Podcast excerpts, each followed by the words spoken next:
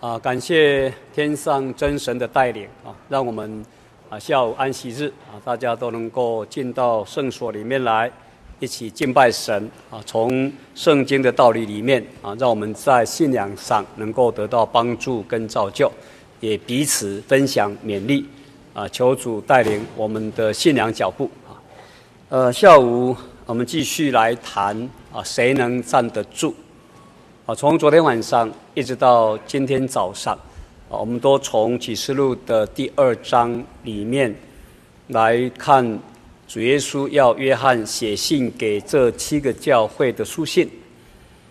当时候的七个教会啊，已经在末期了哈，就使徒时代的末期啊，所以与其说写给当代七个教会，让他们在这一场属灵争战上得胜。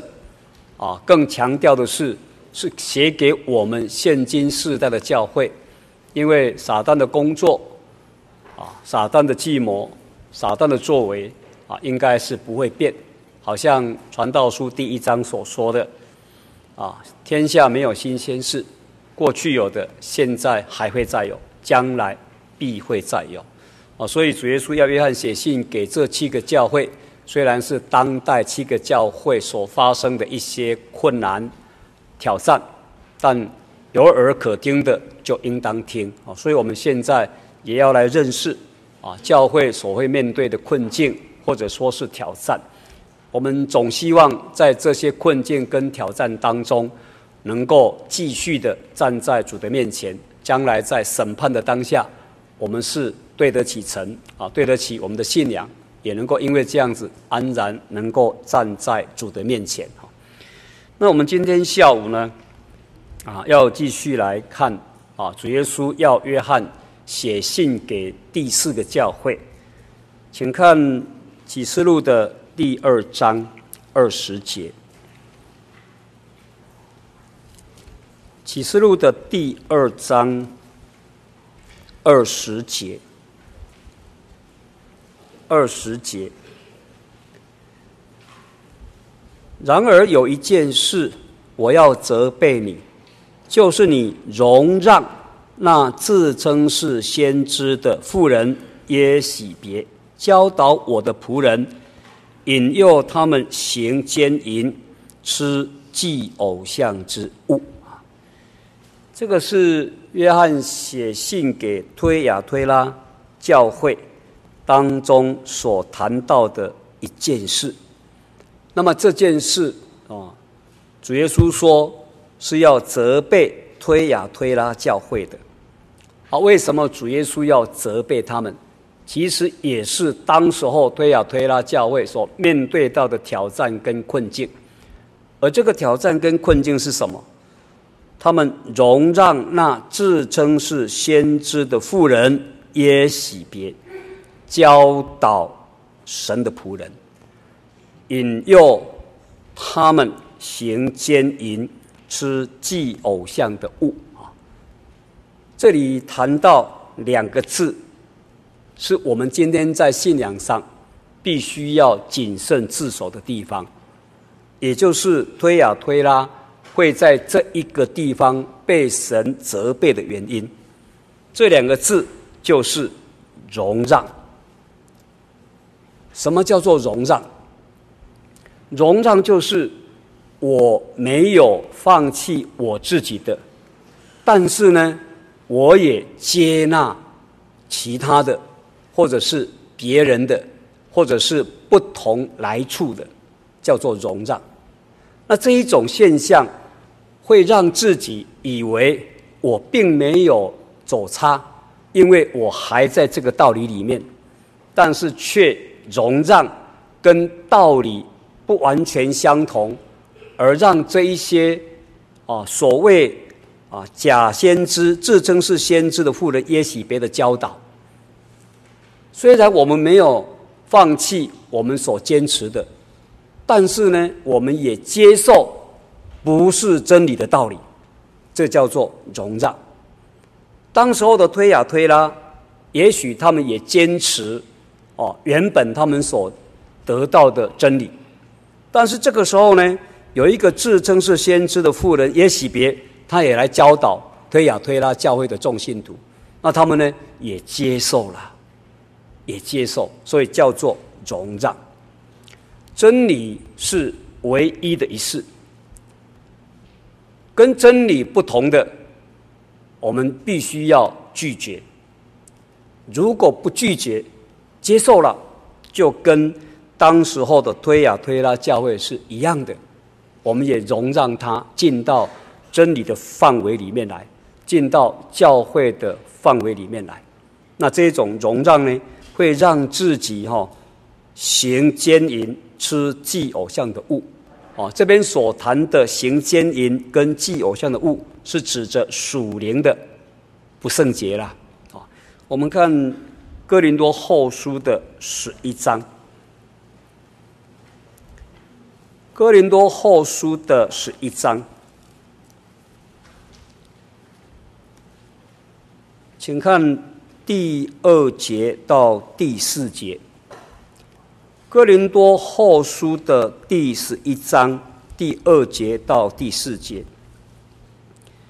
我为你们起的愤恨，原是神那样的愤恨，因为我曾把你们许配一个丈夫，要把你们如同贞洁的童女献给基督。第三节。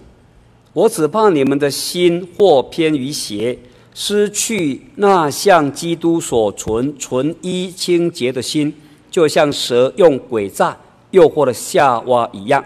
第四节，假如有人来另传一个耶稣，不是我们所传过的；或者你们另受一个灵，不是你们所受过的；或者另得一个福音，不是你们所得过的。你们容让他也就罢了，完了。我们在信仰上，我们跟主耶稣的关系就好像新妇跟新郎的关系。我们不能够说啊，我有这个新郎，我在容让另外一个不是新郎的新郎。主耶稣也不会说，我容让真教会是新妇。我在容让一个不是新妇的新妇，没有这一种婚姻关系啦。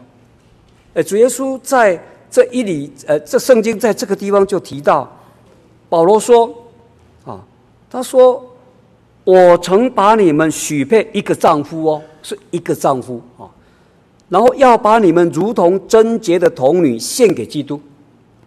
那保罗怕什么？保罗怕你们的心或偏于邪。失去那像基督所存纯一清洁的心，失去了。原本我们就应该在主面前是纯一的、清洁的。那结果呢？我们不但容让耶稣的道理，我们也容让除了耶稣的道理以外的道理。就就好像说，我容让耶稣是我的丈夫，我也可以容让另外一个丈夫。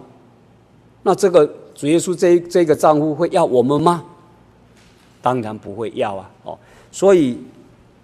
保罗说：“我很怕，我太怕了。如果我们领受了耶稣基督是我们的新郎，那我们就不能够再有其他可以替代这一位新郎的新郎。我们不能够听只听耶稣这个，又听那一个。哦，那这样的话，我们就失去了向基督所存纯一清洁的心。那后来保罗在第四节就讲，什么是失去了那像基督所存纯一清洁的心呢？”第四节他就讲哦，他说：“假如有人来另传一个耶稣，不是我们所传过的哦，不是使徒所传过的，或者是你们另受一个灵，不是你们所受过的，或者是另得一个福音。哦，而这个福音呢是社会福音。哦，是众人所认定的福音，但是这个不是福音的福音。啊，你们所得过的，那你们容让他也就。”罢了，算了，没有办法在所存纯一清洁的心，用纯洁童贞来让耶稣基督迎娶，啊，这就是耶洗别引诱行奸淫、吃祭偶像的物，让我们成为没有贞洁的童女，我们就没有办法来迎接。或者是说，我们就没有办法装饰整齐，穿上光明洁白的细麻衣，来迎接主耶稣的再来，迎娶我们。啊，所以在我们的信仰上，啊，真理就是真理。我们不能够说我有真理了，但是我接受其他的道理来成为真理的原则跟真理的立场。啊，我们自圆其说说我没有离开啊，但是你又加上不该有的，那就是容让啊。那这些不该有的是什么呢？我们再回来看启示录的第二章，请看二十四节。启示录的第二章。二十四节。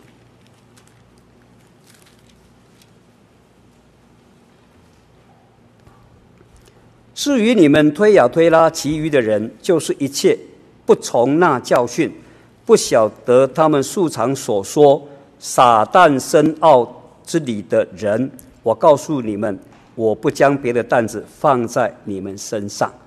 哦，这边有提到有些推呀推拉其余的人，他们不从。不容让，哦，那容让什么呢？就是撒旦深奥之理的人呐，哦，所以这边所讲容让耶洗别的教导，就是所谓的撒旦深奥之理。啊，什么是撒旦深奥之理呢？哦，我们看撒旦在引诱耶稣犯罪的当下，撒旦曾经讲过一句话。我们看路加福音的第四章。第五节到第六节，《路加福音》的第四章第五节到第六节，魔鬼又领他上了高山，霎时间把天下的万国都指给他看，对他说：“这一切权柄荣华，我都要给你，因为这原是交付我的。”我愿意给谁就给谁。原来这个世界哦是交付给撒旦的，这个世界啊是交付给撒旦，所以保罗说撒旦是世界的王，因为神把这个世界交付给撒旦，他有权利在这个世界上兴风作浪哦，所以他才会试探耶稣说：“你拜我一下，我就把一切的权柄荣华都要给你。”因为这是原是交付我的，我有这个权利啦。所以，我们再回到看撒旦深奥之理是什么理？世界之理呀、啊。因为世界交给他，他除了世界以外没有其他的。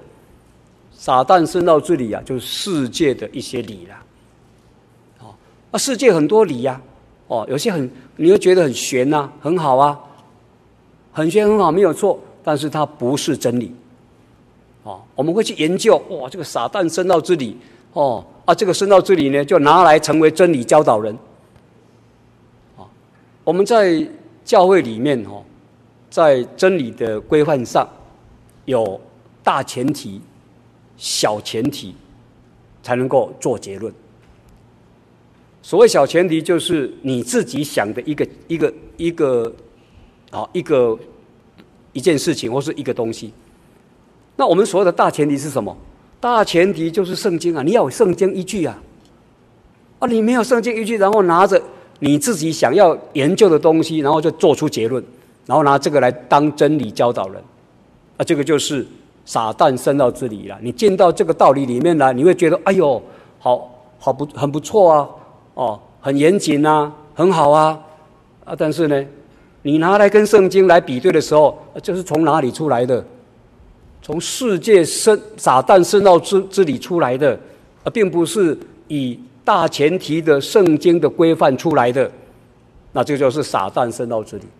哦，那这个理呢，就会让我们在真理上被影响了，而这个影响，我们会觉得说，我、没有啊，我没有离开这个真理的原则啊，但是你已经容让它嘛，会让自己成为。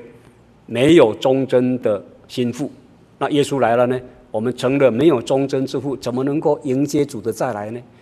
所以我们一定要让自己成为忠贞的心腹，哦，以神的真理为原则，在道理里面，我们必须要有圣经的依据，才有小前提，然后才能够做出真理的结论来啊！这是当时候推亚推拉教会啊的一个啊出现的问题。那这些问题呢，在教会当中我们也会面对啊，所以我们要谨慎自守，不能容让不是真理的道理进到教会里面来啊，让撒旦生了的道理成为真理来教导人。哦，看起来好像是不错的，但实际上呢，它却让我们成为不圣洁，啊，成为这呃成为这个不是纯洁的心腹，对我们来讲是在信仰上一大的亏损。好，啊，我们再看希伯来书的第二章，希伯来书的第二章，请看第一节到第四节。希伯来书第二章第一节到第四节，所以我们当越发郑重所听见的道理，恐怕我们随流失去。第二节，那借着天使所传的话，既是确定的，凡干犯悖逆的，都受了该受的报应。第三节，我们若忽略了这么大的救恩，怎能逃罪呢？这救恩起先是主耶稣亲自讲的。后来是听见的人给我们证实了。第四节，神又按自己的旨意，用神迹奇事和百般的异能，并圣灵的恩赐，同他们做见证。希伯来书的作者在这边就提醒我们，我们要越发郑重所听见的道理啊，要看重啊，要越来越看重哦。为什么要越来越看重呢？因为恐怕我们随流失去。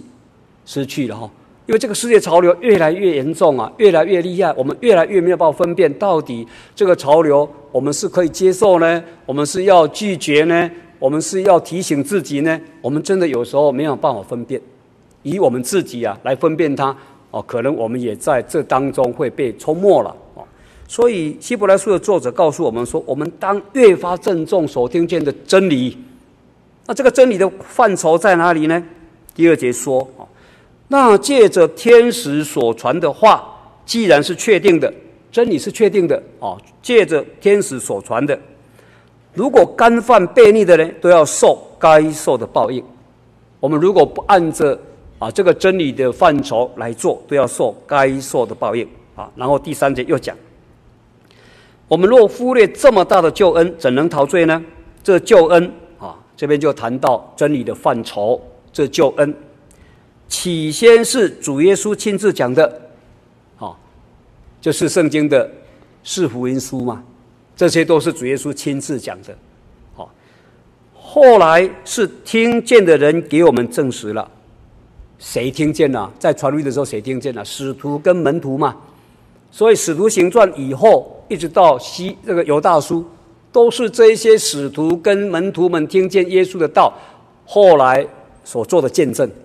哦，包括保罗书信、彼得书信、雅各书信、约翰书信，这些都是，哦，这些都是后来听见的人给我们证实了。哦，这个还不打紧，第四节又说，神又按自己的旨意，用神迹奇事和百般异能，并圣灵的恩赐，同他们做见证，不是他们说了算，不是哦。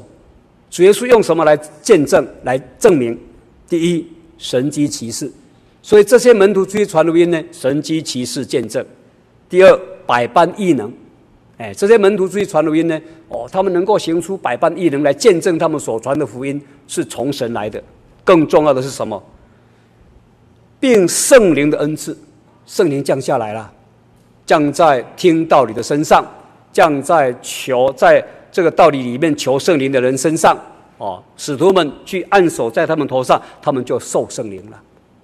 所以在希伯来书的第二章第一节到第四节，他给我们一个非常重要救恩的范围，真理的范畴，一定是要在主耶稣亲自讲的，一定是要听见的人证实了，啊，最后呢，还要用神迹奇事来见证。用圣灵来见证，啊，这个就是整个救恩的范围。今天这耶稣教会所传的就是这一本圣经，今天这些书教按着这一本圣经在传的时候，有圣灵的见证，有神迹奇事的见证，这个就跟希伯来书第二章第一节到第四节所见证的是完全吻合的。所以我们在教会当中，我们一定要越发郑重所听见的道理，让自己保守在这个道理里面，才不至于受到撒旦深奥的道理来影响，而让自己失去了向基督所存纯一清洁的心。那我们就没有办法在耶稣迎娶我们的时候成为他的心腹。哦，这是写给推雅推喇教会，也是值得我们去深思的一件事情。好。我们再回来看启示录的第三章。启示录的第三章，请看第一节。好，三章的第一节，你要写信给撒狄教会的使者说：那有神的七灵和七星的说，我知道你的行为，暗明。你是活的，其实是死的。教会会进到这一种地步了。好，他说：“那有神的欺凌和欺心的说，神知道撒迪教会的行为，暗明是活的。啊，所以他是有名。”其实他是死的，所以他是无实。信仰是一个有名无实的信仰。这在教会当中哦，信徒会有这一种现象出现的。他有信徒的名啊，至少在信徒名册上有，大家也知道他受洗归入耶稣基督，成为基督徒。但是他的行为看出来是什么？死的。啊，为什么会变成行为上是死的呢？啊，我们看马太福音的十八章。马太福音的十八章，啊，请看十五节，啊，第十五节到第十七节。倘若你的弟兄得罪你，你就去趁着只有他和你在一处的时候，指出他的错来。他若听你，你便得了你的弟兄。十六节，他若不听，你就另外带一两个人同去，凭两三个人的口做见证，句句都可定准。第十七节，若是不听他们，就告诉教会；若是不听教会，就看他像。外邦人和税吏一样。这边有提到说，若有弟兄得罪你，这个得罪你，不是那一种呃欺负你哦得罪你的那个得罪哦。如果我们进到希腊文里面去看，它的意思就是射不中目标，而射不中目标就是犯罪，他没有按照标准来做，按照神的规范来做，所以他射不中。哦，所以这个得罪你的意思是指着他犯了罪，啊，因为在教会当中是一体的嘛，所以他犯罪好像是他的事，啊，其实不是只有他的事，整个教会的事情。哦，一个弟兄犯罪了，看起来是他的问题，其实会影响到整个教会。哦，所以叫做得罪你。哦，犯罪弟兄姐妹犯罪，其实得罪教会的，得罪我们的。哦，那怎么办呢？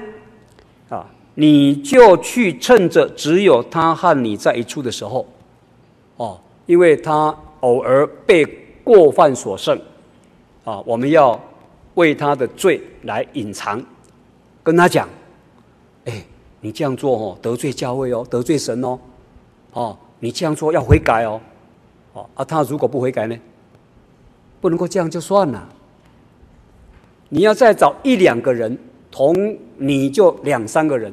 去跟他讲，哎，我们已经有两三个人做见证了，你这样做是不对的哦，因为你不按照真理的原则来走。好了，他也听见了，他又不悔改，那怎么办？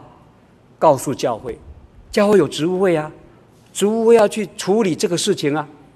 哦，职务会要派人去跟他讲，或是职务会叫他来讲。你这样做不对哦，因为你得罪教会啊，得罪神啊，你是犯罪哎。他若不悔改，主耶稣说什么？要把他当成是外邦人和税吏。什么叫外邦人？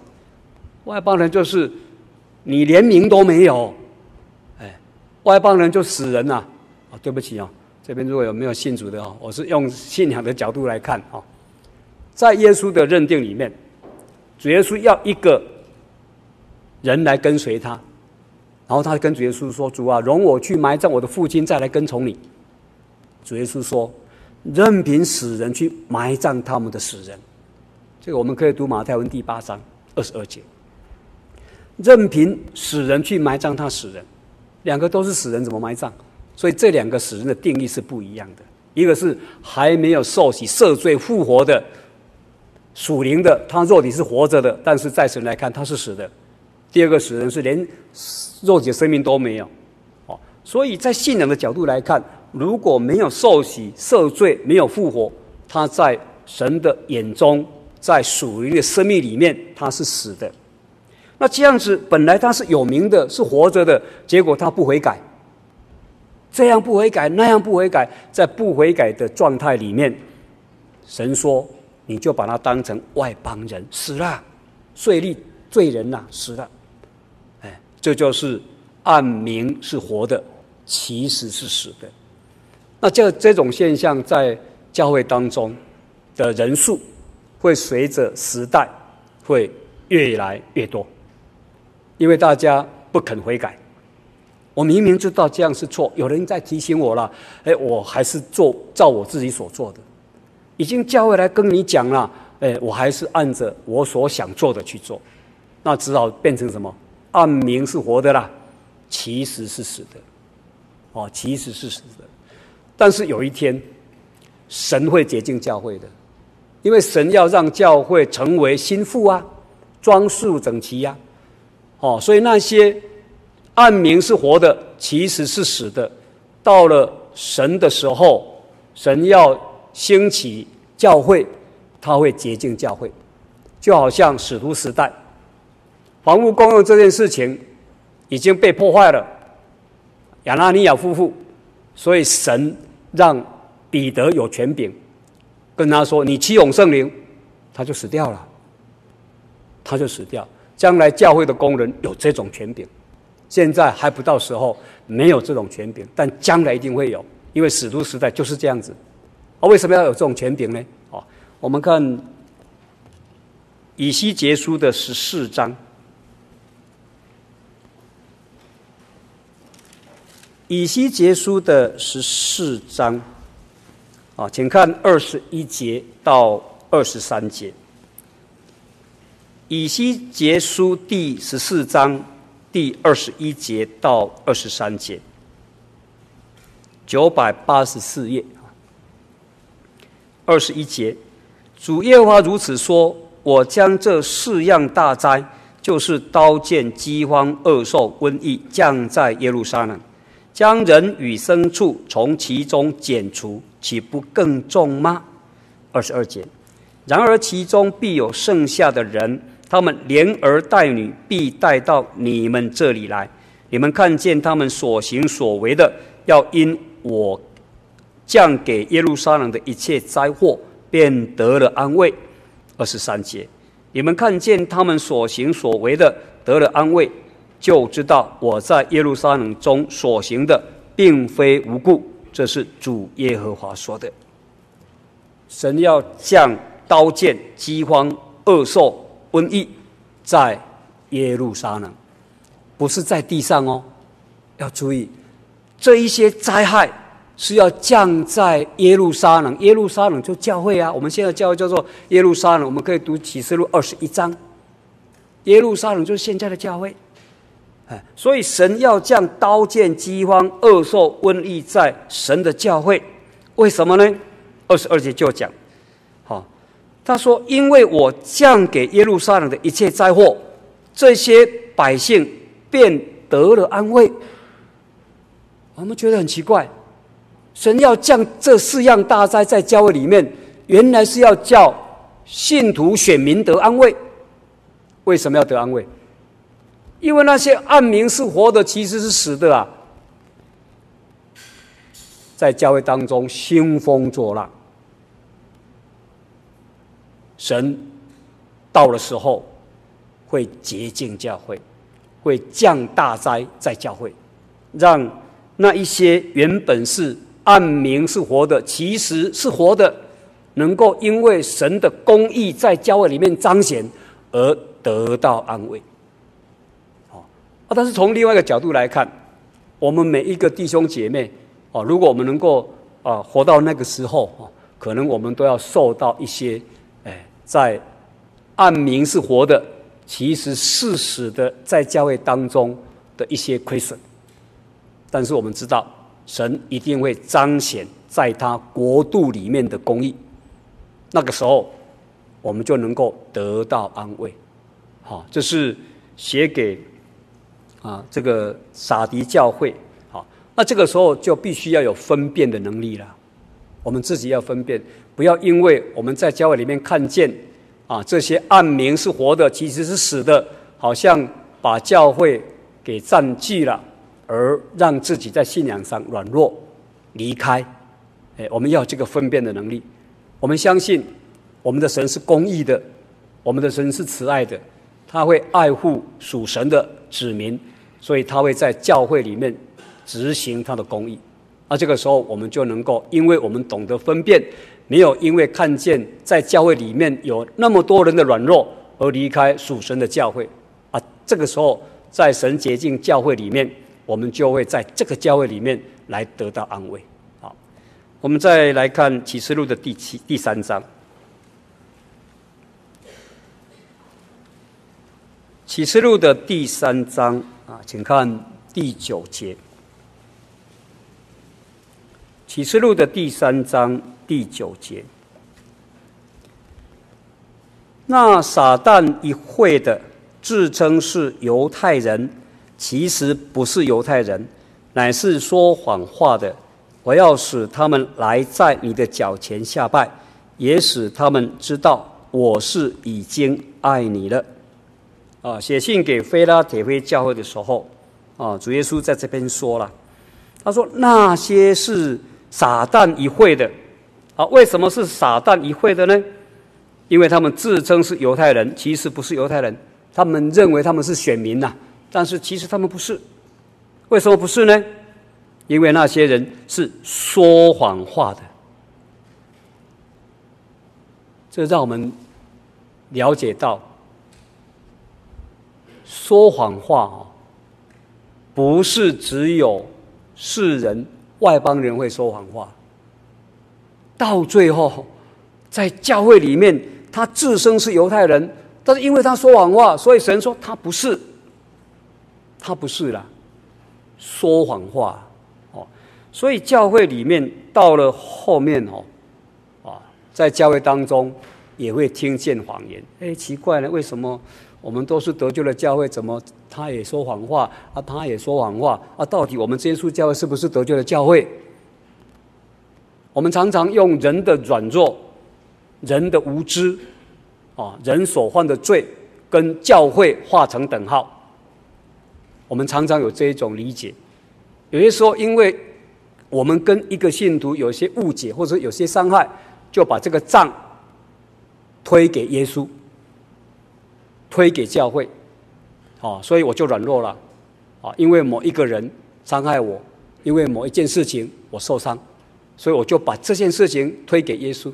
耶稣在天上很无辜啊，又不是耶稣欺负我，啊，但是我们常常会有这一种做法，哦，都把这一个人或是这件事情跟教会画成等号，跟耶稣画成等号，所以他让我受伤害，就等于耶稣让我受伤害。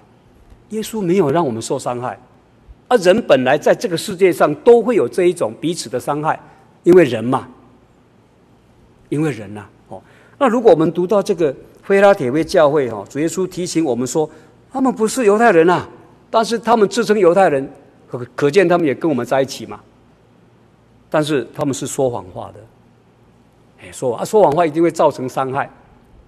一定会造在教会里面造成伤害哦，所以这个说谎话在末后的时代里面哦，我们真的要谨慎。啊，这个谨慎是要让自己不要说谎，也要让自己听见谎言，不要把它跟耶稣、跟教会画成等号。不然的话，我们会因为听见别人的谎话，我们在谎言当中受伤害，也让自己在信仰上跌倒了。这个。这我们都已经在肉体上受伤害了，我们的属灵生命上受到更大的伤害，对我们自己来讲是非常的不划算，啊，所以我们要用这个来提醒自己，啊，让自己在信仰上，我们要成为一个像主耶稣所说的：“我的话是就说是，不是就说不是，若再多说，那就出于恶者。”啊的那一种精神来走这一条信仰的道路。那当我们在教会当中有那一些自称是犹太人，其实不是犹太人，在教会里面有了一些谎言，而让我们在这些谎言当中受到伤害。呃，我们也要看清楚，让自己不要因为肉体上受伤害，也让自己在灵性上受亏损。啊，这对我们来讲是相当的划不来。那为什么说谎话这么严重？为什么说谎话这么严重？啊？我们看《约翰福音》的第八章，《约翰福音》的第八章，请看四十四节，《约翰福音》的第八章四十四节，你们是出于你们的父魔鬼，你们父的私欲，你们偏要行，他从起初是杀人的，不守真理。因他心里没有真理，他说谎是出于自己，因他本来是说谎的，也是说谎之人的父。啊，我们一个人只有一个父，啊，当然我们结婚之后有岳父了哈，那个不是真的你的父，啊，生你的只有一个父，好，那这里就讲到哦，啊，他说，哎。你们是出于你们的父魔鬼，为什么会认魔鬼为父呢？啊，因为我们说谎了，因为魔鬼是说谎之人的父了。所以，如果我们受洗上来之后，我们称我们的神是我们的天父，我们就不能够成为魔鬼之子了，我们就不能够称撒旦魔鬼为父。但如果我们是一个说谎之人呢？我们的父就从天父转换成魔鬼。哇，这天壤之别啊！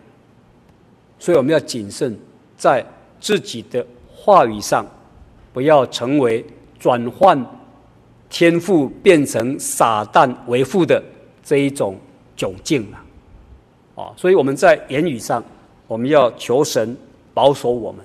啊，让我们在话语上能够是就说是，不是就说不是，那这样我们才能够保有自己成为天父的儿子，不然的话，我们就成了撒旦魔鬼的孩子，啊，这个是完全不一样的身份啊。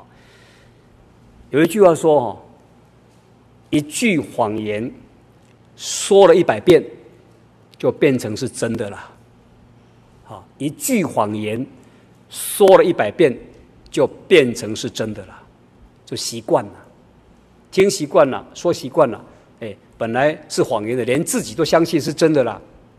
也就是说，我们在话语上不要成为习惯性的一种说法，不然的话，我们自己说谎自己都不知道，因为你已经把它当成是真的了嘛。哦啊，所以话语哈是我们将来。神审判我们的一个依据，啊，神会用话来审判我们呢，啊，我们看马太福音的十二章，马太福音的十二章，请看三十六、三十七节。马太福音的十二章三十六、三十七节，我又告诉你们，凡人所说的闲话。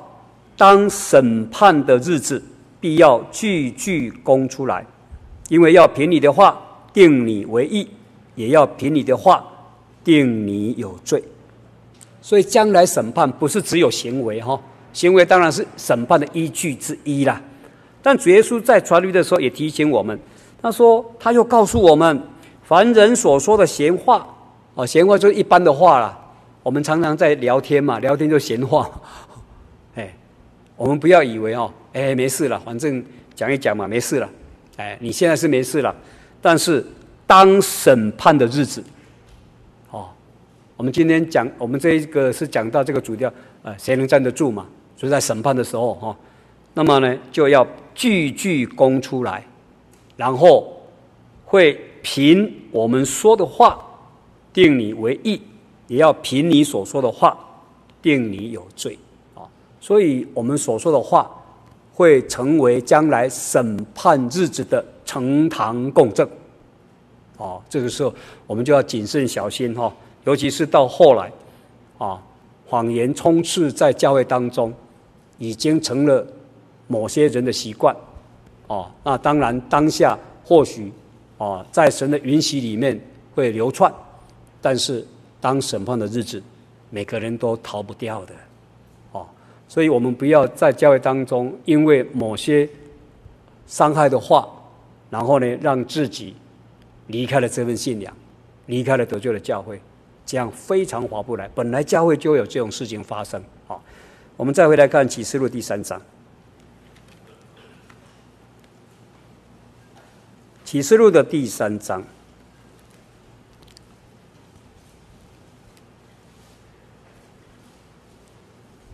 第十节，启示录第三章第十节，你要遵守我忍耐的道。哎，主耶稣在这边勉励腓拉铁非教会的众圣徒，在教会当中有这些事情发生，但是你要遵守我忍耐的道。这个时候最重要的是忍耐的道理了，忍耐。没关系啦，人生短暂，即使受伤害，我忍耐，相信主的道，我忍耐，那我们就能够在这一个试炼当中得胜。如果我们没有办法忍耐，那就会在这个试炼当中，在别人的谎言里面，连自己的生命都赔上去了，非常的划不来。啊，这个时候忍耐的道就相对的重要，好像主耶稣所说的，忍耐到底的。必然得救啊！在这个地方就能够显示出这个道理的重要性啊！好，我们再回来看启示录的第三章十五节、十六节。启示录的第三章啊，第十五节、第十六节。我知道你的行为，你也不冷也不热，我巴不得你或冷或热。十六节。你既如温水，也不冷也不热，所以我必从我口中把你吐出去。写给老底家教会，也是最后一封书信的时候，教会的状态呢，已经是不冷不热。主耶稣说：“我巴不得你或冷或热，能会有自觉。”热当然最好，但是不冷不热呢？没有自觉，自以为意，自我感觉良好，这个叫做不冷不热。他不会去思考我的信仰应该要继续怎么走，他只认定我有信仰。哎，那当时候在老底家这个地方哈，如果我们去看一些资料啊，他会写说。有两条河流，一条是温温泉河，温泉的流水；一条是冷泉的流水。所以交汇集在老底嘉这个地方啊，用这个来解释不冷不热如温水。但其实这不是重点，哎，重点在，因为我们第一天有讲到启示录，它是四大意象的结合，意象跟实体。不一样，所以我们在解释启示录的当下，我们不要用实体的地理环境来解释它，因为它是意象。那不是用实体的意的的这个来地理来解释它，我们怎么来了解到底什么叫做不冷不热？好，我们看以西结书的四十七章。以西结书的四十七章，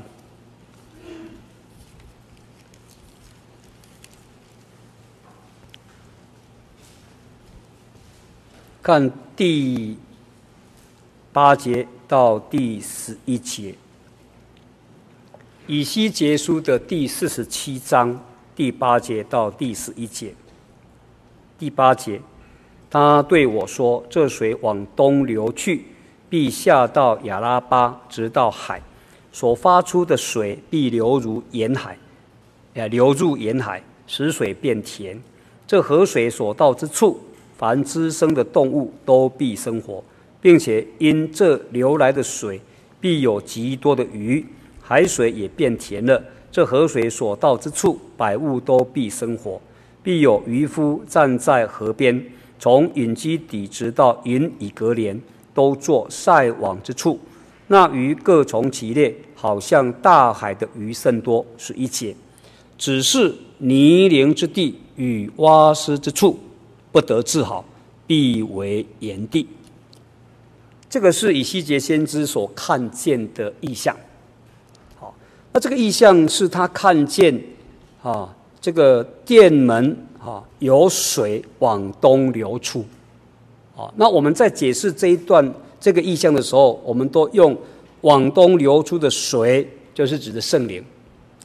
当圣灵充满到你的怀子骨的时候，你可以趟过这个水。啊，虽然有水，但是不会影响你。但是当到了你的膝盖，啊，你的腰，哦，漫过你的身，哦，越来哦，影圣灵对你的影响越来越大。啊，越来越充满的话，我们就只能够浮，不能够趟的一个河流。啊，这就讲到教会是由圣灵建立。啊啊，教会建立呢，我们要以圣灵充满来带领我们的信仰脚步。啊，那第六节以后，呃，第七、呃第八节以后呢，就谈到，哎，圣灵带领之后，教会内部的一些发展。啊，那说所到之处呢。哦，那个盐水就变成甜的了，好，然后滋生的动物都必生活，哦，看来非常的好，非常的和谐，啊，非常的啊，这个生活非常的的这个富裕啊。但是哈，到了十一节，他说：“只是泥泞之地与洼湿之处，不得治好，必为炎地。”啊，泥泞之地。洼湿之处，我们说泥泞之地有没有水？有，没有水就不会有泥泞了。洼湿之处有没有水？有，因为塌下去嘛，水流过去之后一定有水嘛。但是有水的泥泞跟有水的洼湿之处，你能不能够从它身上拿出水来？拿不出来了。你拿不出水来的泥泞之地，你说啊，我要从这个泥泞之地有水没有错，但是我要把它拿水出来啊。洼湿之处有水没有错，你也没有办法把它拿拿水出来、啊。你没有办法从他身上看到神的恩典，你没有从他身上领受神的神的恩典，拿不到。哦，这就是不冷不热了。你说他没有吗？有啊。你说他有吗？拿不出来了。将来的信徒会以这个为满足啦。我有信仰啦，怎么会没有？哦，你看我对我来聚会啊，每次聚会都看到他。我都有奉献啊，我都有祷告啊，我还有去做圣工哎。但是真正圣经的道理却没有办法在我们的生命里面，在我们的生活上看得见。你有的是神给你的恩典。但是你的身上却没有办法让人感受到神的恩典，这就是不冷不热。好，那这个就是一种宗教信仰的形式化了，已经把宗教活动当成是宗教信仰的全部，这是我们将来会面对的一个课题。宗教活动是宗教活动，宗教活动可以表明我们的宗教立场，可以表明我们的宗教的一一个行为没有错，但是不代表全部。所以不要用宗教活动成为我在信仰上的唯一指标，而是要让我们的生命、我们的生活看到真真正正神的道理。在我们的生命生活上，让人看得见，而因为这样子，让人得福，让人得恩，让人认识耶稣。那如果我们是以这些为满足，就跟老底家教会一样啊。哦，他说我是富足的。哦，我们再回来看启示录的第三章。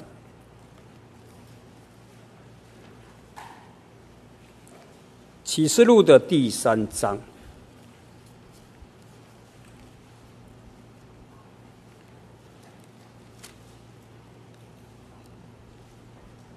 十七节、十八节！你说我是富足，已经发了财，一样都不缺，却不知道你是那困苦、可怜、贫穷、瞎眼、赤身的。我劝你向我买火炼的金子，叫你富足；又买白衣穿上，叫你赤身的羞耻不露出来；又买眼药擦你的眼睛，使你能看见。哦，那个时候的信徒。啊，会觉得我富足了，哦，你说，你看我什么都表现的不错啦，但是主耶稣说你是可怜的啦，困苦的、贫穷的、瞎眼的、赤身的，哦，然后主耶稣要求我们要向他买火炼的金子，哦，让你富足，要买了，我们还是要买了，用什么买？用我们的生活来买啊，用我们的行为来买啊，用我们的生命来买。把我们应该要有神的恩典在我们身上的彰显出来，这叫做买，要付出，买就是要付出了。哦，我要去买这个东西要付出嘛，一百块要拿一百块出来啊，呃，所以我们要付出，付出我们的生活，付出我们的生命，我们才能够买回这一些富足。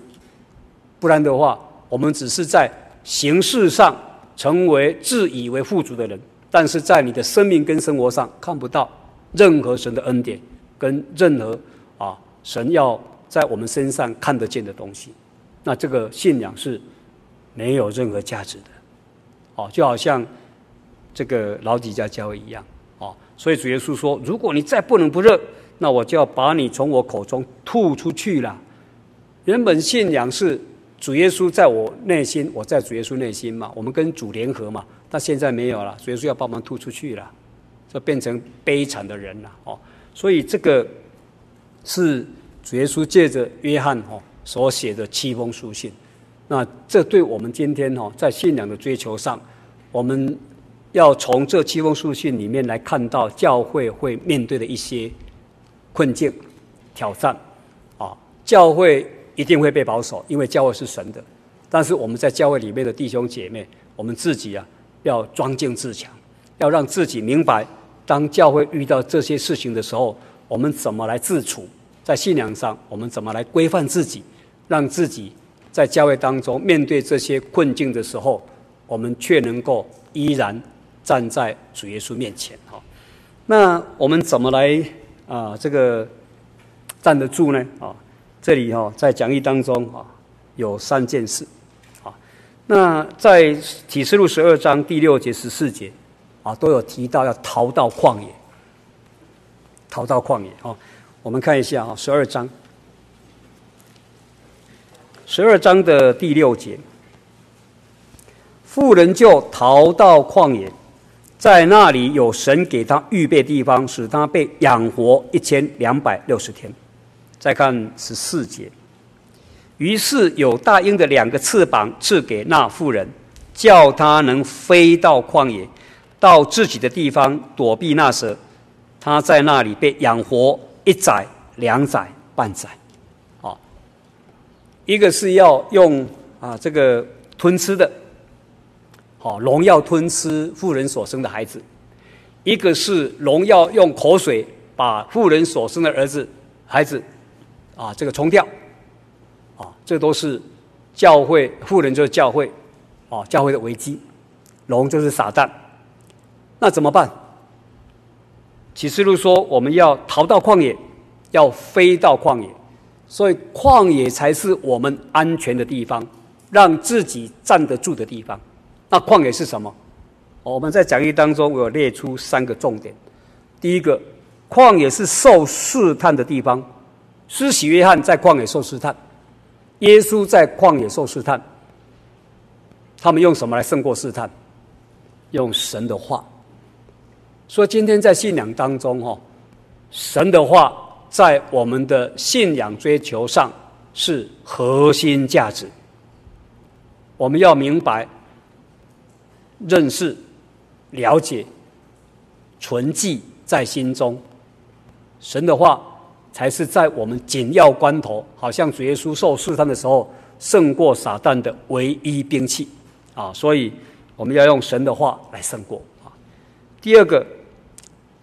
主耶稣，呃，神用四十年在旷野试炼选民，让他们一一一队乌合之众哦，从埃及出来，要进到迦南地的时候，神怎么说？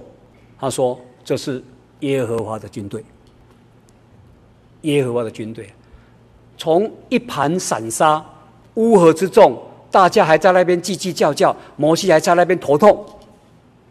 四十年旷野的日子，要进到这个迦南地的时候，约书亚出来遇到了一个人，拿着大刀。约书亚问他说：“你是帮助我们的呢，还是我们的仇敌呢？”这个人就说了：“我不是帮助你的，也不是你的仇敌，我是耶和华军队的元帅。”不是你带他们进去呀、是我是神，啊，神称这些以以色列百姓为什么？我的军队。所以我们要在旷野四十年当中来磨练我们信仰的信心。当这些百姓对这位神有信心的时候，就成了耶和华的军队。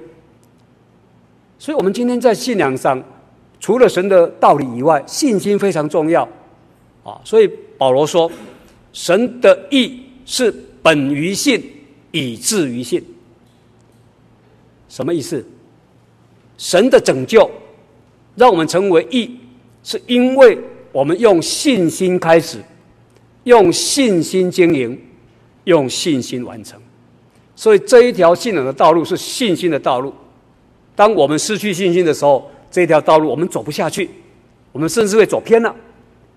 但是我们要进到旷野，好像百姓一样。能够从这旷野当中磨练出我们的信心。当我们有信心的时候，我们都是耶和华军队的元帅，迦南地就垂手可得了，很快就进去了。很快，这些迦南七族就被被灭绝了。这叫做信心啊。那第三个呢？我们从耶利米书第二章、何西阿书的第二章，我们看见旷野是什么？物质简约的地方啊。好像耶利米在旷野嘛，神叫他去旷野嘛；何西阿，神叫他去旷野，啊，要让他去过着什么物质简约的生活啦，啊，这要告诉我们，我们要用盼望来得胜。这世界非我家。如果我们没有将来得救得进天国的盼望，世界你能够待几年啊？如果我们是把盼望定义在世界，那保罗说：“我们比众人更可怜呐、因为众人还不要不需要我们礼拜天还在礼拜六还在这边聚会啊，我们要守住那么多道理啊，他们还是可以去走他们的路啊，啊，人家现在在外面玩了，我们还在这边聚会，好辛苦哦。为什么我们要这么辛苦？因为我们有盼望啊，我们有天国的盼望。世界非我家，哦，物质简约的生活就旷野的生活。我们如果没有神的话，没有信心，没有盼望，没有进到旷野里面来，将来站不住的。求神帮助带领我们，哦，让我们真的能够有心的走入旷野，让我们明白主的道，让我们有信心，让我们对将来的天国有盼望，我们才能够打胜这一场仗，安然的站在主的面前。